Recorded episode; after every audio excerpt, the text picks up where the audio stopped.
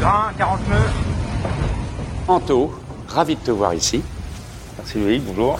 Bonjour. On n'a pas navigué sur ce joli bateau ensemble. Alors, à chaque fois, avec tous tes collègues, je, je lance une invitation pour me faire inviter sur des bateaux qui volent. Il bah, n'y a aucun problème. Tu voles complètement ou tu voles à moitié ou tu voles de plus Euh, on peut voler complètement. Après, euh, on a souvent un peu la coque centrale en, en skinning. Mm. Voilà, petit terme anglais euh, qui très race. Mais sinon, euh, non, non, on essaye de voler euh, le plus haut possible, un peu comme les autres. Qu'est-ce que c'est que cette histoire d'aller faire un tour du monde en solo sur ces engins-là? Bah, quelle histoire c'est euh, Je sais pas dans quelle aventure je me suis lancé. une histoire un peu folle, une histoire euh, humaine, une histoire d'aventure, quoi, un peu, quoi. Voilà, je- ça va être une première, mais je pense qu'ils sont à maturité pour, pour faire cet exercice. quoi.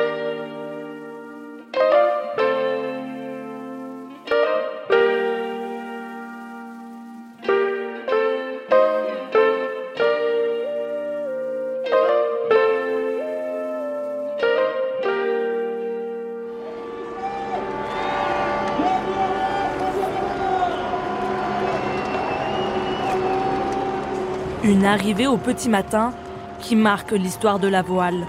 En 42 jours, 16 heures 40 minutes et 35 secondes, François Gabard détient le tout nouveau record du monde en solitaire. À bord de son maxi trimaran, le Charentais franchit la ligne virtuelle d'arrivée au large d'Ouessant à 2h45, avec plus de 6 jours d'avance sur l'ancien recordman Thomas Coville. Pour le coup, ce bateau-là l'a déjà fait. Pour le coup, il l'a déjà fait, mais il n'était pas en mode vraiment volant à ce moment-là. Donc il avait des bébés foils. Mais aujourd'hui, vraiment, euh, bah, François l'avait modifié pour le mettre vraiment en mode volant. Donc il n'a pas refait le tour du monde en mode volant euh, comme aujourd'hui.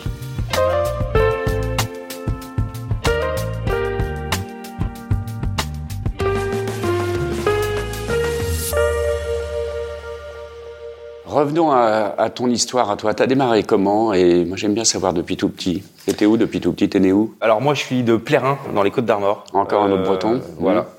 Et puis j'ai découvert la voile. J'ai toujours fait plein de sports, hein, du football. euh, j'ai essayé de faire du taijitsu. Je faisais de la gym. euh, voilà, plein de sports différents.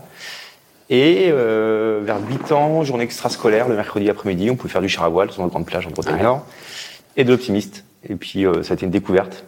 Parce que bah, quand je faisais du foot, euh, t'es hyper nombreux en poussin et, et pendant un match, tu joues que 10 minutes. Quand je faisais du judo, du taijitsu, au final, euh, enfin, t'avais envie de te battre, être combattant, et puis en fait, t'apprenais plutôt des chorégraphies plutôt que euh, de faire de la compète. Et puis sur l'optimiste, bah, tu montais à bord, on te mettait là, tu devais en faire toute la journée, tu étais tout seul, tu allais où tu voulais, et il y avait un sentiment de liberté et d'autonomie, et ça m'a vraiment plu. Mais ta famille naviguait? Non, pas du tout, justement. Alors personne de ma famille euh, navigue. On, on a une maison qui est proche de la mer, on voit la mer, mais euh, tout le monde, on- enfin j'ai l'habitude de dire, on est plutôt des terriens. Quoi. Dans ma famille, il- personne ne faisait vraiment de Donc sport. toi, t'es, le vilain petit canard qui est parti sur le- dans la et grande qui est parti euh, là-dedans, voilà. Donc tout le monde se posait la question, mais qu'est-ce qu'il va faire ça? Enfin, qu'est-ce qu'il va faire sur l'eau, quoi? Parce que on... ouais, personne n'a mis les pieds sur l'eau, quoi. Même pour le plaisir, même pour la croisière. Et après l'optimiste? Et après l'optimiste, bah, j'ai continué, j'ai fait du laser, euh, j'ai fait du 4-7, euh, voilà, le cursus olympique un peu classique. Et ensuite Figaro? Et ensuite, ah non. Donc en fait, mes parents voulaient que je fasse, je sais pas, une fac de sport. Comme d'hab. Voilà, j'avais vraiment pas envie. Et là, j'ai envoyé euh, des mails sur Internet à tous les grands skippers du moment. Donc je pense que tu étais peut-être dedans, sûrement. Ça se peut. Euh, tous ceux qui avaient des projets, des équipes, en disant je veux travailler dans une équipe de multicoques. J'avais 18 ans. Qu'est-ce qu'il faut que je fasse? Et franchement, presque tout le monde, euh, Armel, euh, enfin je sais plus, enfin la liste qu'il y avait, tout le monde m'a répondu. Donc soit va à l'INB, fais ceci, fais cela, et donc il y avait un, une personne, euh, un Yvan Brognon, qui m'a répondu en disant euh, il aimait bien les stagiaires. Oui, c'est vrai, pour diverses raisons. Voilà. Il m'a répondu bah ok, euh, viens faire un stage euh, chez nous chez Brossard. Ah oui. C'était au mois d'été, au mois d'août. Et donc, il faut un contrat stage pour ça. Donc, j'ai appelé le directeur au mois d'août de mon lycée. Il a réouvert l'école. Il m'a fait un faux vrai contrat de stage. Je le remercierai toute ma vie. Ah, génial. Et donc, j'ai pu faire mon stage au mois de septembre d'un mois chez Yvan Brognon. Et puis, euh, voilà. Et euh, à la fin de mon stage, euh, j'ai commencé à travailler. Mon premier contrat, mon premier salaire, c'était chez Sodebo, sur le trimaran Sodebo avec Thomas Coville. Ok. Voilà, en tant que préparateur, bon, jeune préparateur, hein, donc tu passes pas mal de balais. Tu fais ce que Martial et toute son équipe ancienne Primaga se dit de faire. Mais, mais c'était une super découverte. Et donc je suis arrivé dans la course au large un peu comme ça. Quoi. Et ensuite, tu voulais. Bah après, je. Mais, je mais ton objectif, c'est quoi à ce Je moment-là? connaissais pas trop la course au large. J'étais très olympisme, euh, voilà. Et, en étant chez Brossard, d'ailleurs, j'ai rencontré un, un ancien collègue d'optimiste qui était Adrien Hardy. Il avait un Mini 650. Il voulait faire la Mini Transat. Ouais. Et je connaissais pas du tout ce circuit-là, ce milieu-là, et voilà. Et ça m'a plu. Et j'ai voulu euh, créer un projet Mini. Donc, euh, j'ai fait en sorte d'acheter un vieux Mini. Je travaillais euh, en tant que préparateur. En même temps, je mettais euh, le bateau dans les hangars euh, gratuitement pour un peu bricoler. J'avais un peu des coups de main des équipes, mais je travaillais pour eux. Tout mon argent, je le mettais dans le mini. Je me ruinais. C'était génial. Et euh, voilà, j'ai commencé à essayer de faire des régates en mini. Et ça m'a amené à faire aussi un peu du Figaro. Et voilà. Mais tu avais un objectif euh, particulier déjà? Non, j'avais pas d'objectif. Genre dire, je veux Vendée faire la Globe, mini, je veux machin, tour du monde Je veux ou- juste faire du large, naviguer sur des gros bateaux, Ok. euh, découvrir un peu quoi. Après, l'objectif c'était de, de de faire du Figaro, de faire la solitaire du Figaro. Et là, je me suis pas mal battu pour ça, à essayer d'être, euh, à faire beaucoup de convoyages pour tous les figaristes pour amener les bateaux euh, avant la solitaire ou après la solitaire, euh, d'un port à l'autre. Donc euh, prendre de l'expérience et puis aussi euh, voir si je me sentais heureux dans ce genre d'exercice.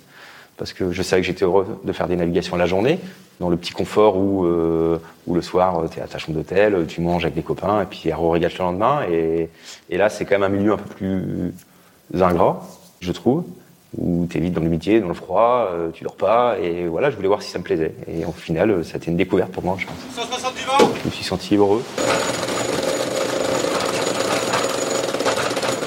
Tu lisais des, des bouquins de, de gens qui faisaient du solo, du large, des choses comme ça Ça t'a Euh, aidé ou pas Non, j'ai jamais lu de bouquin. Par contre, j'ai regardé beaucoup de vidéos des Vendée Globe, surtout euh, tes vidéos.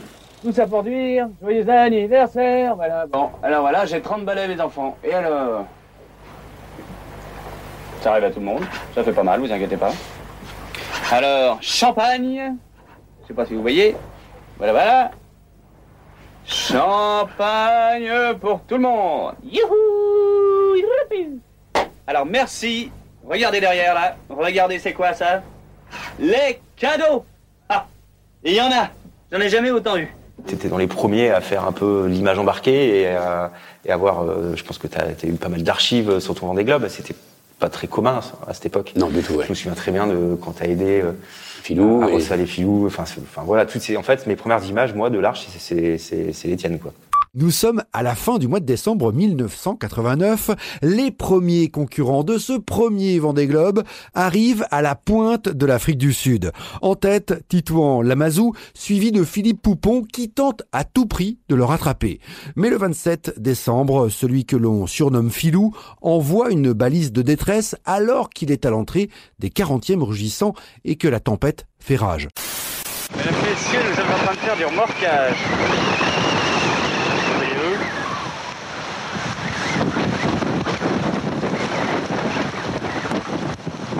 On a filou en remorque et puis bah, on attend, mes enfants, on attend. Il va essayer de larguer l'artimon. C'est-à-dire le mât de l'arrière, il en a deux lui. Alors les deux mâts, ils couchent son bateau complètement.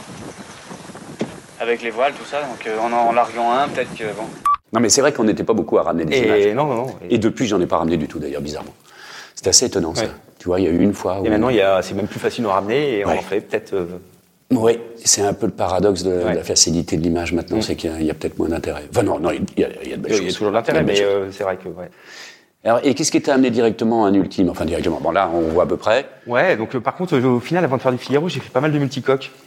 Parce que c'était compliqué de, de, de trouver des sous pour faire du Figaro, de, je sais pas, remporter le challenge espoir euh, région Ouais. Bretagne tout de suite. Et donc, j'ai pas mal fait de multi en tant que préparateur, navigant. Donc, j'ai fait plusieurs traversées de l'Atlantique en convoyage. Et après, j'étais régulier en grand voile sur euh, Sopra Group avec euh, Antoine Coche, qui était skipper. Donc, on était un petit équipage de, de minots. On faisait euh, les grands prix, les inshore et offshore. Et, donc, voilà, j'ai plus goûté au final à 20 ans, 22 ans au multicoque que ce que j'aurais espéré en fait. hein. Pour moi, tu commences par les petits bateaux et pas par les gros quoi. Et donc aujourd'hui, je suis content, c'est un peu le retour à mes premiers amours en fait. Enfin, mes deuxièmes amours. Mon premier amour, c'était l'optimiste. Ça reste l'optimiste. Bah pour moi, C'était la révélation. J'ai toujours dit, il y a les, les deux bateaux les plus beaux au monde, euh, c'est l'optimiste et l'ultime. Ah oui, c'est bien ça. Mais même euh, visuellement, je trouve qu'un optimiste, c'est juste magique vrai. avec sa petite livarde. euh, Enfin. Mais c'est vrai, hein, ce qui est fascinant, c'est ce que tu viens de décrire. Le- le- les, les mômes qui découvrent cette liberté, cette responsabilité aussi, à la barre d'un petit engin, Ouais. sans l'autorité, sans avec une certaine euh, liberté, c'est vrai, mais malgré tout, euh, un peu de contrainte. Mais je pense que la série où il y a le plus de niveaux au monde, c'est un optimiste. Parce que tous les gamins, ils commencent, ils sont tous en optimiste. Quand on voit les championnats du monde euh, où ils sont 200 euh, sur le championnat, après, ils choisissent le catamaran, le 470, le... enfin, ils se dispatchent. Mais là où c'est vraiment concentré, condensé, c'est un optimiste. Pour moi, c'est vraiment un niveau. euh, Mais t'es un compétiteur né quand même. Toi, tu voulais te bagarrer un peu ou en foot Ouais, ou en- je suis pas très convoyage. Enfin, je, je me Et pourtant, t'en as fait beaucoup. J'en ai fait beaucoup parce qu'il faut bien passer par là. Mais en convoyage, euh, il manque quelque chose. Il manque, euh, il manque de la concurrence, il manque, euh, il manque euh, l'adrénaline de la euh, le droit de pousser le bateau bah, proche des 100%. euh. Et là, t'as fait des tours du monde en... J'en ai fait, j'ai fait mon premier cet hiver, Exactement. vraiment, avec Biotherm sur J Ocean Race. Exactement. Mais t'as fait toutes les étapes? J'ai fait tout le début jusqu'au Brésil. Je suis rentré pour faire ma qualif en ultime et je suis reparti pour la fin de The Ocean Race. Ah oui. Et là, tu repars au même endroit, mais en solo. Voilà. J'avais fait un demi-tour du monde avec euh, Mapfre sur euh, la Volvo 2015. Mais c'était pas. euh, J'avais pas fait le sud, quoi.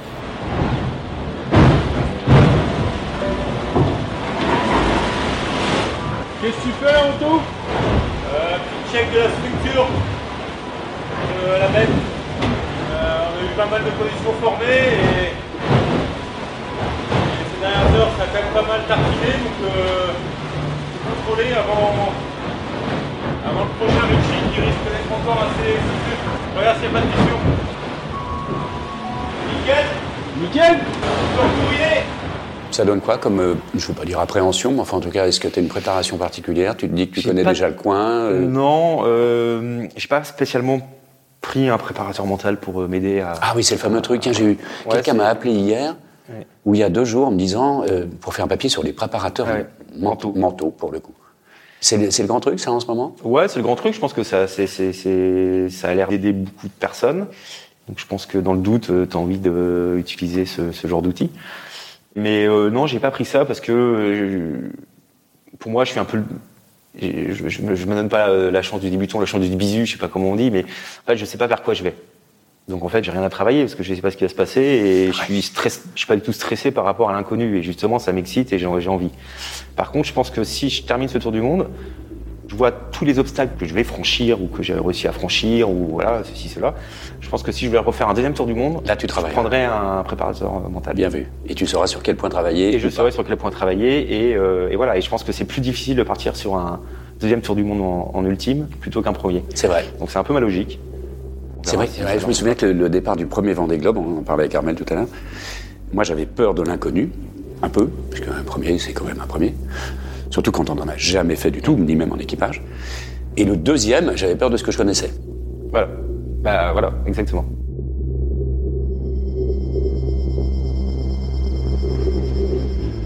C'est assez étonnant. Sur les mêmes bateaux. Là, il y T'as a peur une- de revivre les mêmes choses que t'as vécues. Oui, certaines qui étaient et puis il y, avait plus de pression, paradoxalement, justement, à faire un peu mieux que la première fois, enfin, ainsi de suite. Mais, mais euh, il y avait un mode découverte qui était intéressant. Mais ceci dit, là, vous êtes en plein mode découverte, malgré tout, parce que les engins. Ouais.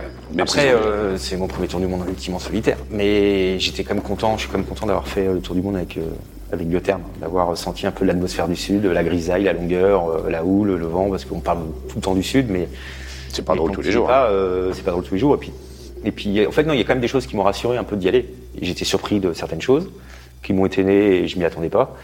Et d'autres choses qui m'ont rassuré, en me disant, ah, euh, enfin, des fois, on en fait des caisses sur certaines choses et en fait, euh, en fait, ça va. Je m'attendais à pire.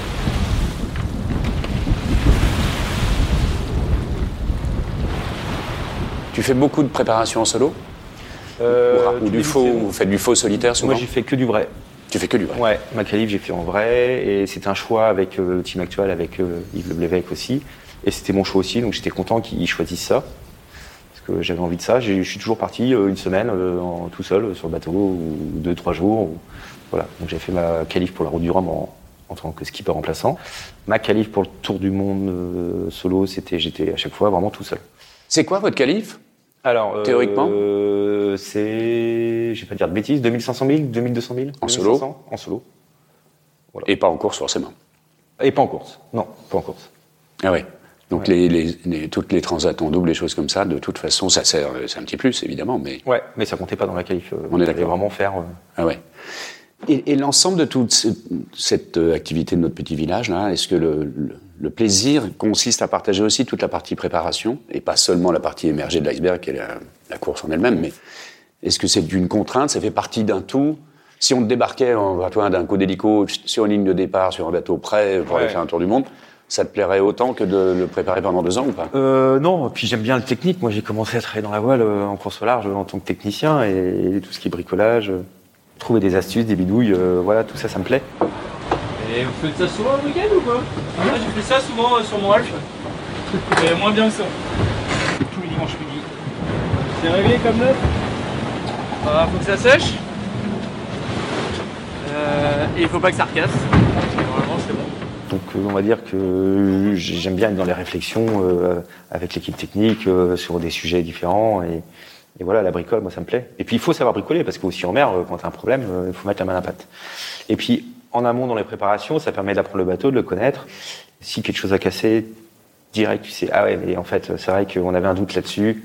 Il y a deux mois, machin, donc, euh, donc je vais faire ci, je vais faire ça, et voilà. Ça reste un sport mécanique, donc euh, on n'est pas que des pilotes. Et le, est-ce que tu as déjà vécu des moments où un peu difficiles sur ce bateau-là? Difficile. euh, Sur lequel tu poses des grandes questions. J'ai alors ça m'a pas fait poser des grandes questions, mais j'ai j'ai eu des moments un peu chauds où sur ma qualif en solitaire où j'étais à 30 nœuds. euh. Le premier c'était euh, j'étais sous petite génac dans 25-27 nœuds de vent. euh, lancé à 30-35 nœuds euh, et puis je dormais peinard dans la nuit, nuit noire. Je dormais 30 dans 35 le nœuds, on dort tranquille. Voilà. Et le pilote sans rien dire, il tic, il se coupe. Ah, pas bien ça. Donc le bateau il part au lof. Ouais. Donc je me réveille un peu. Partir au lobe, ça veut dire, euh, ceux qui savent pas, c'est le bateau qui tourne tout seul. Et... tout seul et il va chercher une face au vent. Ouais. Euh, et donc, euh, bah voilà, un peu étonné, le bateau très penché, ni noir, qu'est-ce qui se passe euh Donc, euh, un moment un peu chaud, stressant. Et l'autre moment chaud que j'ai eu, euh, c'était, euh, bah, j'ai tapé quelque chose euh, dans l'eau qui était très gros et très lourd, et, et j'ai endommagé un, un foil. Voilà. Donc j'ai perdu le foil, euh, 6 tonnes d'eau dans le flotteur, euh, tout ça. Et ça, c'est justement la plus grosse angoisse de n'importe Bah, quelle la plus traversée grosse maintenant. angoisse, euh, ouais, c'est de, C'est de taper. quelque chose euh, qui traîne dans l'eau et qui flotte. Et, et voilà, mais en fait, faut pas stresser non plus là-dessus. Faut, ça sert à rien d'y penser parce que sinon tu vis mal et tu, tu vis plus quoi. Et tu prends plus de plaisir à naviguer. Faut juste, faut juste se forcer à dormir les pieds en avant. pour avoir une main pas très loin devant, euh, pas mettre sa tête à 10 cm d'un meuble de winch en permanence. Voilà, euh, pourquoi pas être casqué ou des choses comme ça, mais faut, faut pas y trop réfléchir, ça sert à rien. Quand on dit que oser, bon déjà vous n'êtes pas beaucoup à pouvoir le faire, mais le dosage, tu crois pas que c'est la chose la plus intéressante et la plus importante à pouvoir... euh, Sur un exercice comme ça, le dosage, je pense que ça va être euh, essentiel même. Je pense que ces bateaux-là, aujourd'hui, euh, tout le monde euh, navigue avec un certain rythme, que ce soit sur les routes du Rhum, sur les Transat Jacques Vabre. Le rythme sera sûrement différent sur ce tour du monde. Et il va falloir essayer de trouver le juste milieu entre le côté euh, bon marin, compétiteur. Et euh, je pense qu'aujourd'hui, avec plus les parcours sont petits, plus on peut mettre le curseur en mode compétiteur plus que bon marin. Et ce tour du monde, ce sera plutôt euh, un peu plus vers le bon marin et un peu moins compétiteur. Donc, il va falloir jongler un peu entre les deux.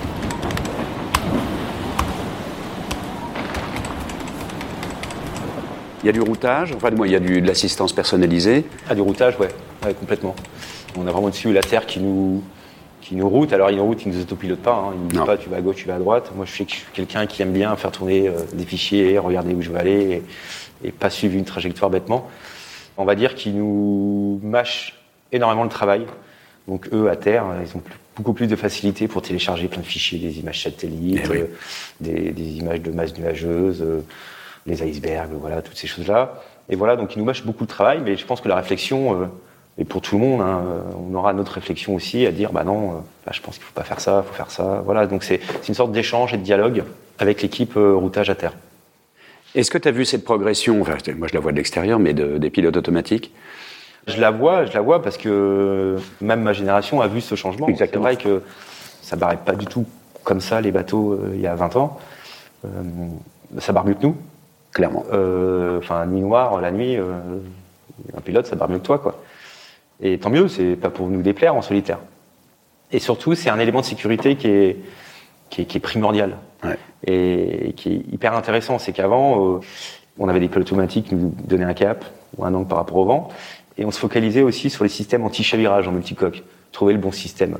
Franchement, euh, Il n'y a plus ce besoin. qui de marche le mieux à 80%, le système anti-chavirage, aujourd'hui, c'est nos pilotes.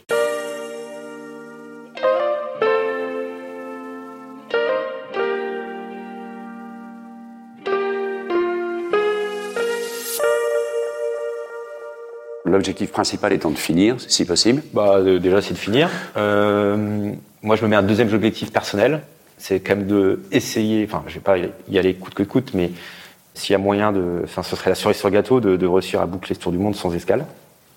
Parce qu'aujourd'hui, on Parce que vous avez le droit aux escales. Ouais. C'est des grosses pénalités. Hein. On est obligé de res- rester au moins 24 heures. Donc on peut pas euh, se racheter une boîte d'Haribo en Australie et repartir 30 minutes après. Mm. Il faut s'arrêter 24 heures. Donc c'est, mais voilà, de, de boucler la boucle, ce tour, euh, en plus sans faire d'escale, ça va être génial. Ce serait la petite victoire. C'est sûr que ce serait l'idéal, mais c'est quand même l'aventure d'un tour du monde qui t'intéresse plus que le résultat. Il faut finir l'aventure d'un tour du monde bouclé. Bah pour moi, ce genre d'exercice, c'est l'aventure du Tour du Monde bouclé aujourd'hui.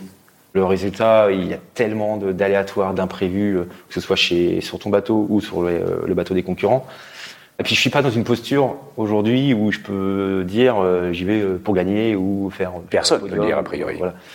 Moi, c'est prendre plaisir, euh, essayer de faire des belles trajectoires, euh, faire avancer le bateau euh, intelligemment, assez vite, euh, tout le temps et régulièrement surtout, pas avoir des journées où tu es à 103% de la polaire à fond et puis d'autres journées euh, tu dors et tu es sous toilée. La polaire, c'est pas ce qui sert à tenir chaud, hein, je précise pour tout le Il y monde. en aura aussi dans le sud, mais Il faut expliquer un petit peu. La polaire, c'est les possibilités de vitesse du bateau théorique. Bateau théorique. Donc ton bateau est un petit peu, bon, c'est le, quasiment le plus ancien de, tout euh, cela, non? Gitana, il est pas tout jeune non plus, mais Oui, c'est vrai. Mais un peu en possibilité de vitesse théorique, t'es un Là, petit peu en dessous. ces vitesses théoriques, on est un peu en dessous les tout derniers bateaux, forcément. Mais pour le coup, sur un parcours comme celui-là, ça Mais veut rien sur, dire. euh, voilà, je pense que les vitesses, elles se nivellent un petit peu plus. euh, plus la route est longue, plus le parcours est long, plus les vitesses se nivellent entre, entre les concurrents. Donc il n'y a aucun favori ni quoi que ce soit. Enfin, c'est un terme que j'aime pas moi dans nos Bah, les dans favoris, métier, les mais- favoris théoriques, c'est euh, forcément Armel ou Charles qui ont fait plusieurs tours du monde. Enfin, Armel qui a fait quand même vainqueur du Vendée Globe, deux Vendée Globe. euh, voilà, il connaît aussi bien le parcours, mieux que moi, ça c'est sûr. Thomas Coville, euh, je compte même pas le nombre de fois où il a fait des tours du monde en multicoque. Je sais pas, je vais lui poser la question, je m'en souviens plus. Donc euh, même je sais pas si lui s'en souvient. Oui, je crois qu'il compte plus. Donc forcément, euh, sans parler de bateau, déjà, il y a ces personnages-là qui, qui sont forcément euh, beaucoup plus favoris que moi. Mais ça me dérange pas. moi, j'arrive avec beaucoup moins de pression. Et, et le but, c'est essayer de les titiller. Et, et puis voilà. Puis si on sait jamais ce qui se passe, hein, s'il y a moyen de faire devant eux, on n'hésitera pas à pousser la machine pour essayer de faire devant eux. Mais, mais c'est pas le but.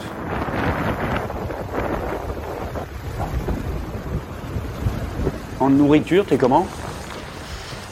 Alors en nourriture, je vais peut-être te décevoir. Euh, moi, je prends que des choses qui me font plaisir. Semaine 1. Ah bah les deux derniers sacs. Ça va être pas mal. Petit coca. Petit prince, mais c'est parfait ça. Mais au Euh, contraire. Voilà. Alors j'avais déjà fait une transat où Ah j'ai pris une diététicienne. Tu me rassures surtout. Euh, et on avait fait des choses très, euh, très calculées, euh, beaucoup de graines, beaucoup de bonnes choses pour la santé, Ah ouais. qui étaient très bonnes. Mais sauf que ça me donnait pas envie, je mangeais pas, donc j'ai perdu vachement de poids. Ah ouais. Et je préfère manger quelque chose qui est un peu moins bon pour la santé, mais au moins avoir envie de le manger et le manger. Donc voilà, donc j'ai toujours une petite boîte euh, d'Haribo. Ah, des haribots quand même. Ah, ouais, une petite boîte de- on parlait Ah oui, non, c'est grave alors. Je Ah suis oui. pas obligé de m'arrêter en Australie pour. en Ah oui, c'est pour ça que tu me parlais de ça. Ah oui. donc euh, voilà, mais sinon non. euh, Aujourd'hui, c'est vrai que la nourriture, tout ce qui est lyophilisé ou apertisé, donc lyophilisé, c'est la nou- nourriture déshydratée qu'on a à bord, et apertisé, c'est la nou- nourriture qui est déjà hydratée mais qui est sous vide ou qui est emballée. Bah, c'est vraiment bon. Enfin, aujourd'hui, je pense qu'on a fait aussi des, des grosses prouesses dans la nourriture à bord de nos, de nos bateaux. Euh, Enfin, c'est des vrais des, des, des plats de traiteur presque. C'est plus un sujet. La gestion du, du sommeil sur, sur ce type d'ultime, C'est marrant, on me pose beaucoup la question et moi je me la pose euh, pas du tout. La gestion du sommeil, euh, enfin du que ce soit l'ultime ou d'autres bateaux, euh, oui, ça change pas ça grand-chose. ne change pas grand-chose en fait. T'es à l'écoute du bateau Euh, et large, la gestion du sommeil, c'est sûr qu'elle est importante, mais il faut surtout se connaître soi-même et, et- et apprendre comment soi-même on fonctionne. On va dire que j'ai appris la gestion du sommeil et j'apprends toujours, mais grâce à mes dix années de Figaro, de solitaire, où, où des Mais- fois tu peux te permettre, enfin, tu as été dans le rouge plusieurs fois, dans le rupteur euh, très haut, et tu vois ce que ça donne comme, euh, comme problème. Et voilà. Soit tu casses du matériel, euh, soit je sais pas, tu t'échoues, euh, soit euh, tu tapes un caillou, euh, soit tu t'endors et tu te réveilles euh, bien trop tard et tous les copains ont viré de bord. Et donc c'est- mes années euh, précédentes qui m'ont appris à, à, à gérer mon sommeil. Mais comme c'est plutôt, on a toujours cette difficulté à s'endormir, on a envie de dormir, le, Ouais. tout moins l'endormissement est toujours une perte de temps un petit peu intellectuelle, on culpabilise un petit peu, à se mettre en danger, et ainsi de suite. Est-ce que le facteur vitesse et paradoxalement de confort quand même, parce que j'ai l'impression que ces bateaux sont paradoxalement un peu plus confortables qu'ils ne l'étaient et plus confortables que les IMOCA d'aujourd'hui. Est-ce que l'endormissement est aussi facile Alors, malgré C'est non, c'est quand même beaucoup plus dur à haute vitesse. Voilà. Alors, C'est très bruyant. Avec les ultimes, l'avantage, contrairement à l'IMOCA, c'est que ça tape pas trop. Voilà. Alors pour s'endormir, euh, moi j'ai remarqué que tu peux pas dormir en ultime de suite. Tu dis, bon tiens, je vais aller me coucher. Tu es obligé de regarder le pilote, Exact. regarder, euh, voir comment ça se passe pendant une heure, mais voire une heure et demie. D'attendre qu'il y ait eu des risées, est-ce que ça lève beaucoup la patte? Non, voilà. Essayer d'être vigilant. Et là, au bout d'une heure, une heure et demie, tu dis, je vais mettre dans la banette. Et après, tu mets dans la banette. Encore un autre dossier, donc c'est là, ouais, c'est bruyant, hop. Et là, tu, tu refais encore une demi-heure ou trois quarts d'heure, en mode plus près des écoutes, mais dans la banette. Puis au bout d'un moment, tu dis, bon, en fait, euh, ça le fait. Bon, là, j'essaye de dormir. Bon, tu mets un peu de temps, tu mets un premier réveil à 20 minutes. T'as pas dormi, le réveil, il sonne. Bon, bah, tu le remets, tu le remets, et puis, euh, et puis, euh, et puis tu t'habitues au bout d'un moment. Et je pense que, au fur et à mesure de la course, tu t'endors de mieux en mieux. Exactement. Et voilà, et c'est sûr que le problème, ça va être la première semaine. Et t'as vu que c'est difficile de s'endormir quand on n'est pas fatigué Et bah, bah, par contre, je sais pas trop qu'on n'est pas fatigué, voilà. mais ça me dérange pas. Par contre, le Ouais. fait de s'allonger et d'oublier la course, déjà, tu, Oui. enfin, pendant une demi-heure, tu t'allonges ou tu écoutes de la musique ou pas, et juste tu reposes ton corps et tu essaies d'oublier la régate, tu penses à les choses de la famille. euh. Tu mets du casque, en- tu euh, mets à du, casque anti-bruit ou des choses comme ça J'ai un casque anti-bruit, ouais. Ouais. Ouais. Mais qui te coupe pas tous les bruits. En quoi. fait, ça coupe pas tous les bruits. Euh, ça, c'est- en fait, c'est- on dirait que c'est fait pour. Ça enlève vraiment tous les bruits qui servent à rien. Ouais. Les bourdonnements, euh, étonnant, hein. des galopants, euh, tous les bruits un peu parasites. Et par contre, tous les petits bruits aigus de casse, Mm. de- si tu tapes quelque chose, ça, tu les entends bien avec les casques anti-bruit.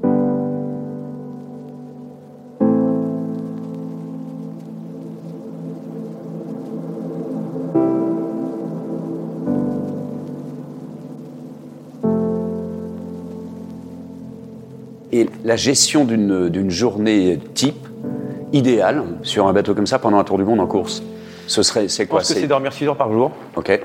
Enfin, 6 heures. euh, tu mets euh, du réveil pour 6 heures par jour, en- voilà, plein de fois, euh, 20 minutes, 30 minutes. ou- Mhm. Et tu as réussi à dormir minimum 4 heures. Tu as mangé ta petite nuit chinoise pendant la nuit, elle est très, bien passé.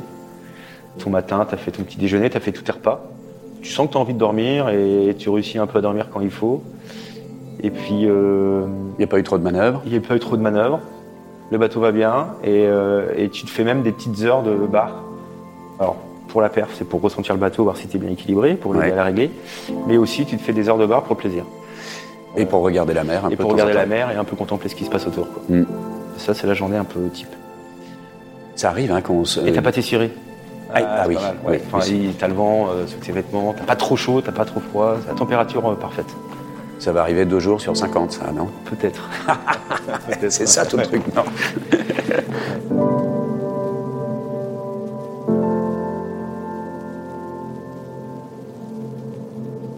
Tu t'es déjà, euh, tu, tu te souviens du nombre de fois où tu t'es dit que tu, tu te demandais ce que tu faisais là? Peu importe le bateau, hein. Euh, oui, oui, je pense que c'est arrivé. euh, ça a duré à chaque fois une seconde euh, et ça, arrivé- ça a dû arriver 200 fois, quoi. Mais, euh, Je pose la même question à tout le monde, j'aime bien moi. mais euh, pff, On a une en fait, amnésie c'est- c'est incroyable. juste, euh, 10 secondes ou 2-3 voix. Enfin, c'est souvent quand en fait, c'est souvent quand il y a de la mer et ça tape. Et voilà. Et donc, t'avances pas. Et quand le bateau a mal, non? Et quand le bateau, tu sens que le bateau a mal et t'avances pas. Et, et tu te dis, mais qu'est-ce que je fais là quoi? Pourquoi je m'inflige ça? Il fait froid, t'es trempé, et voilà. Mais tu oublies vite, Ouais. même avant l'arrivée. Hein. Bien Dès sûr. le lendemain, euh, t'as les bonnes conditions, t'es là, mais, mais heureusement que je suis là. Ou quelques heures après, je sais pas, le front est passé, et, et voilà. et- tu as, d'autres activités euh, intellectuelles sur l'eau quand tu es en mer tout seul comme ça? Enfin, de, justement, tu parlais de déco ou de. Ouais. Alors, intellectuel qui est en dehors du bateau, non. Après, j'adore tout ce qui est podcast. Ah ouais? Ouais. Alors j'écoute de la musique tous les jours à terre, tout le temps. Dès que je suis en voiture, c'est musique à fond. euh, Enfin, j'adore la musique. Sur l'eau, c'est plus dur quand même. Pas du tout en mer. Je supporte pas la musique Moi en non mer. plus. J'y arrive plus. Ça me stresse en fait. Ça me. Par contre, j'adore entendre des voix, des gens discuter, euh, soit euh, des émissions, je sais pas, France Inter, la tête au carré, euh, ou euh, c'est plus européen maintenant c'est RTL, euh, les grosses têtes. Ah oui, c'est ça. Enfin voilà, et entendre des gens qui échangent, des voix. C'est bon.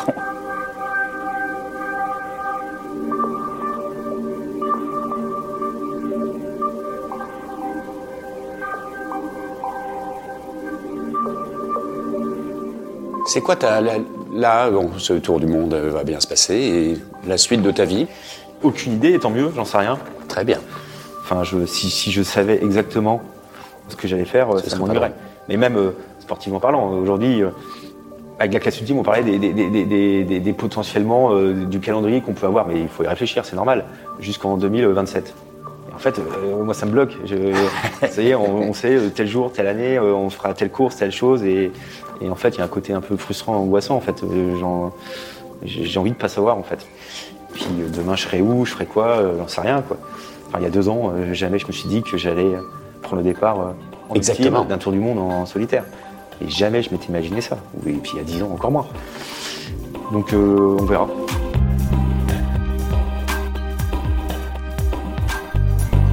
Un truc qu'on n'a pas abordé, c'est cette notion un peu exceptionnelle malgré tout. Oui, non mais c'est forcément, et j'arrive pas à le dire parce que en fait je me force à pas dire que c'est fou, que c'est exceptionnel, machin. Mais inconsciemment, c'est peut-être pour pas me mettre trop de pression. Exactement. Et, euh, et je préfère plutôt banaliser la chose. Alors c'est peut-être pas très bien médiatiquement parlant, mais moi, mentalement parlant, c'est une sorte de, je sais pas, de défense ou de, de- de Ouais. manière de. C'est déjà ma préparation psychologique pour ce tour du monde-là, c'est de, de, de désacraliser ou banaliser un peu. Je vois parfaitement ce que tu veux dire. Et euh, voilà, donc il faut essayer de trouver dans toutes mes petites phrases, mes petites, euh, ce que je ressens qui, qui est, qui est exceptionnel forcément. qui Mais il y aura forcément, euh, il va y avoir, et il y a déjà du superlatif. Vous, vous allez en bouffer partout, des grands bateaux, des, des, des mecs Mais comme il y en a ça. déjà énorme de superlatifs, exactement, euh, que ce soit la communication ou tout le monde, euh, tout le monde en fait déjà. On va en faire des caisses. Ouais. Et, euh, et moi, je suis pas trop du genre à essayer d'en rajouter et en faire des grosses caisses. Mm.